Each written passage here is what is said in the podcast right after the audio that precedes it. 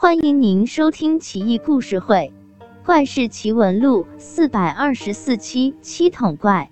唐文宗开成年间，河东郡，也就是今天的山西，有位巡街小吏，经常半夜在街上巡查执勤，兢兢业业、勤勤恳恳，为维持大唐社会秩序，贡献自己的绵薄之力。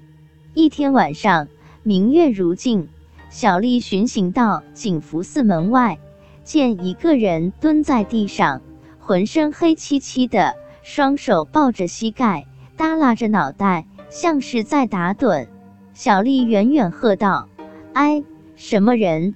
这是公众场合，严禁流浪露宿，懂吗？赶紧给我起来，城外破庙待着去。”别让我再看见你！那人无动于衷，纹丝不动。小丽孤身一人，街面上也空荡荡的，不禁有些害怕。她强自镇定，怒吼道：“你丫听见没有？再不滚蛋，我就敲锣了！待会三班衙役全都过来，你吃不了兜着走。”小丽拿起锣，开始比划，想吓那人离开。但那哥们忽然跳了起来，竟张牙舞爪，直扑小丽而来。小丽吓坏了。只见这人相貌极为诡异，脸白如雪，足有三尺多长，身材极为瘦削，像麻杆似的，力气却很大，一下就把小丽扑倒在地，手里的锣都被他踩扁了。小丽挣扎起身，仓皇逃窜。那人在后面咯咯鬼笑。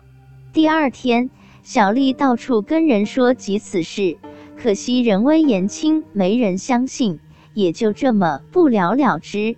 几个月后，景福寺重修庙门，挖掘地基，居然挖出一个漆桶，漆桶细长，上部染有白泥，十分怪异。小丽来凑热闹，一见漆桶，恍然大悟。当夜见到的鬼怪，原来正是这个七筒啊！